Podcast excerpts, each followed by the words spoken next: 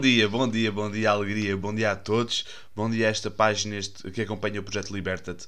Daqui fala o Pipo e hoje vamos falar um bocadinho acerca de uh, estacas, mais propriamente estaca, estacas de citrinos. Existem várias maneiras de fazer estacas, uh, mas existe uma para citrinos. Oh, gatinho, tinha ali um bibelô não tinha percebido. Tinha ali uh, duas. Uh, uh, existem várias maneiras de fazer estacas de citrinos, mas, no entanto, Uh, existe uma das maneiras que eu acho que é quase infalível, que é, é, é brutal, tem muita percentagem de sucesso.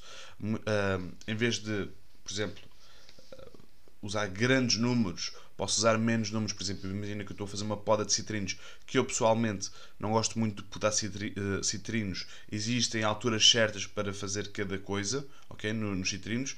Limoeiros, então, eu não sou grande fã de, de, de os podar. Podo, sim uh, quando é necessário, e mas se quiseres saber mais acerca disso também tenho um curso inteiro acerca disso.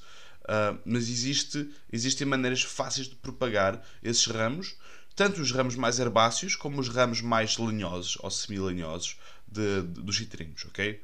Quer dizer que, bom dia João, quer dizer que quando nós estamos a propagar os citrinos, uh, nós podemos utilizar ou, ou, replicar uma espécie de, um, uh, de uma estufa assim como acontece nos, uh, na, na, nas, sementes da manga ou sementes tropicais, em que, nós, em que, é, que é bom envolvermos a semente em, em, em um pano papel de cozinha úmido e colocá-los dentro de um saco fechado, okay? para fazer aquela estufa, aquele ambiente úmido, para ela germinar. O, no, nos citrinos também, também é assim, também funciona um bocado assim. Uh, nós podemos replicar Bom dia, Maria. Bom, bom dia, Marias. olá, olá, olá. Quer dizer que nos citrinos nós podemos literalmente estar a fazer uma poda do, do, do citrino, do, vamos dizer, limoeiro, okay?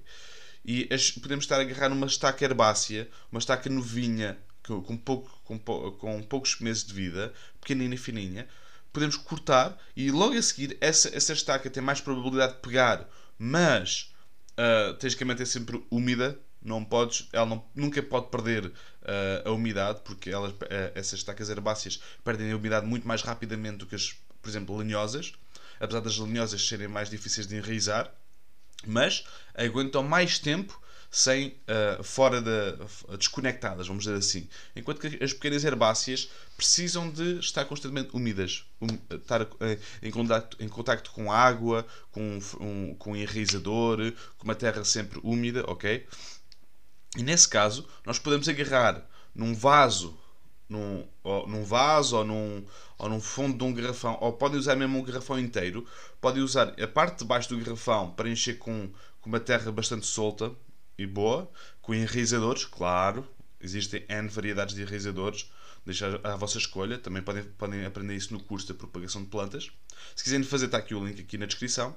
E podem encher essa base de garrafão com, com, com, o substrato, colocam, uh, agarram na estaca herbácea que tem, pode, pode ter mais ou menos uns 15, 20 cm de altura, e o que vocês vão enterrar na terra são no mínimo 3 olhos, ok? Podem, podem enterrar mais se quiserem, ok?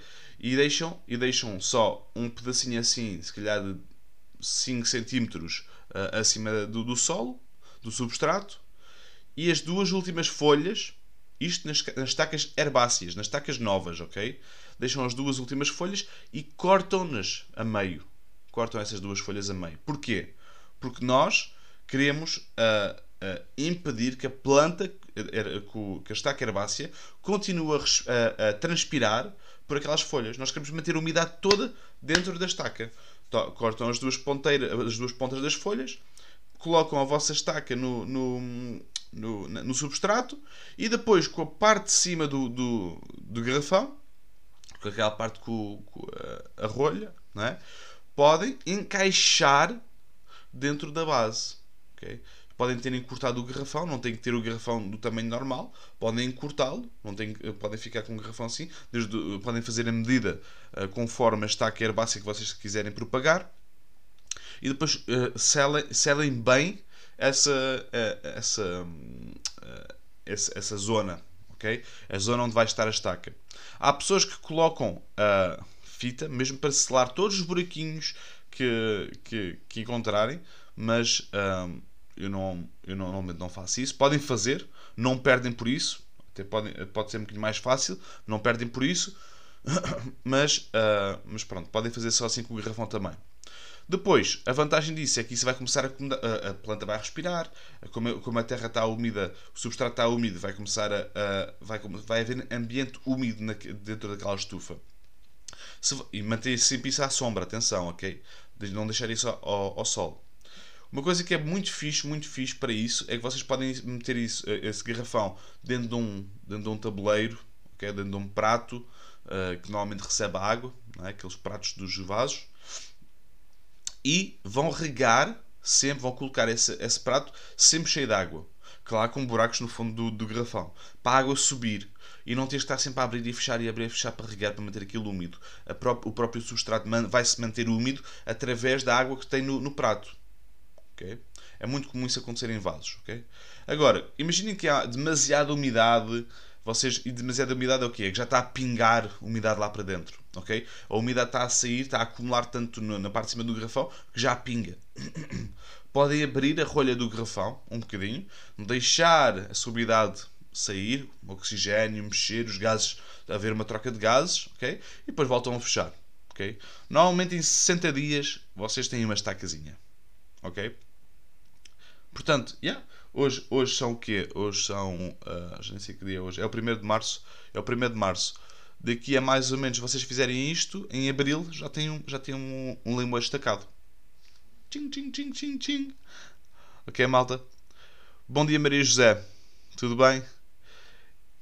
Malta, foi esta a minha mensagem de hoje, foi esta a minha dicasinha de hoje. Espero que tenham gostado. Uh, uh, digam aqui nos comentários se, se vos foi útil. Podem ver aqui no, no, no, no textozinho acima uh, os links para, para, o, para o workshop, para o curso de, de podas uh, de propagação de, de, plantas, assim é que é, e de hortas regenerativas, como vocês quiserem, podem fazer ambos. Um grande abraço, um grande beijinho a todos e não te esqueças que a liberdade é apenas a oportunidade de seres e fazeres algo melhor. Liberta-te.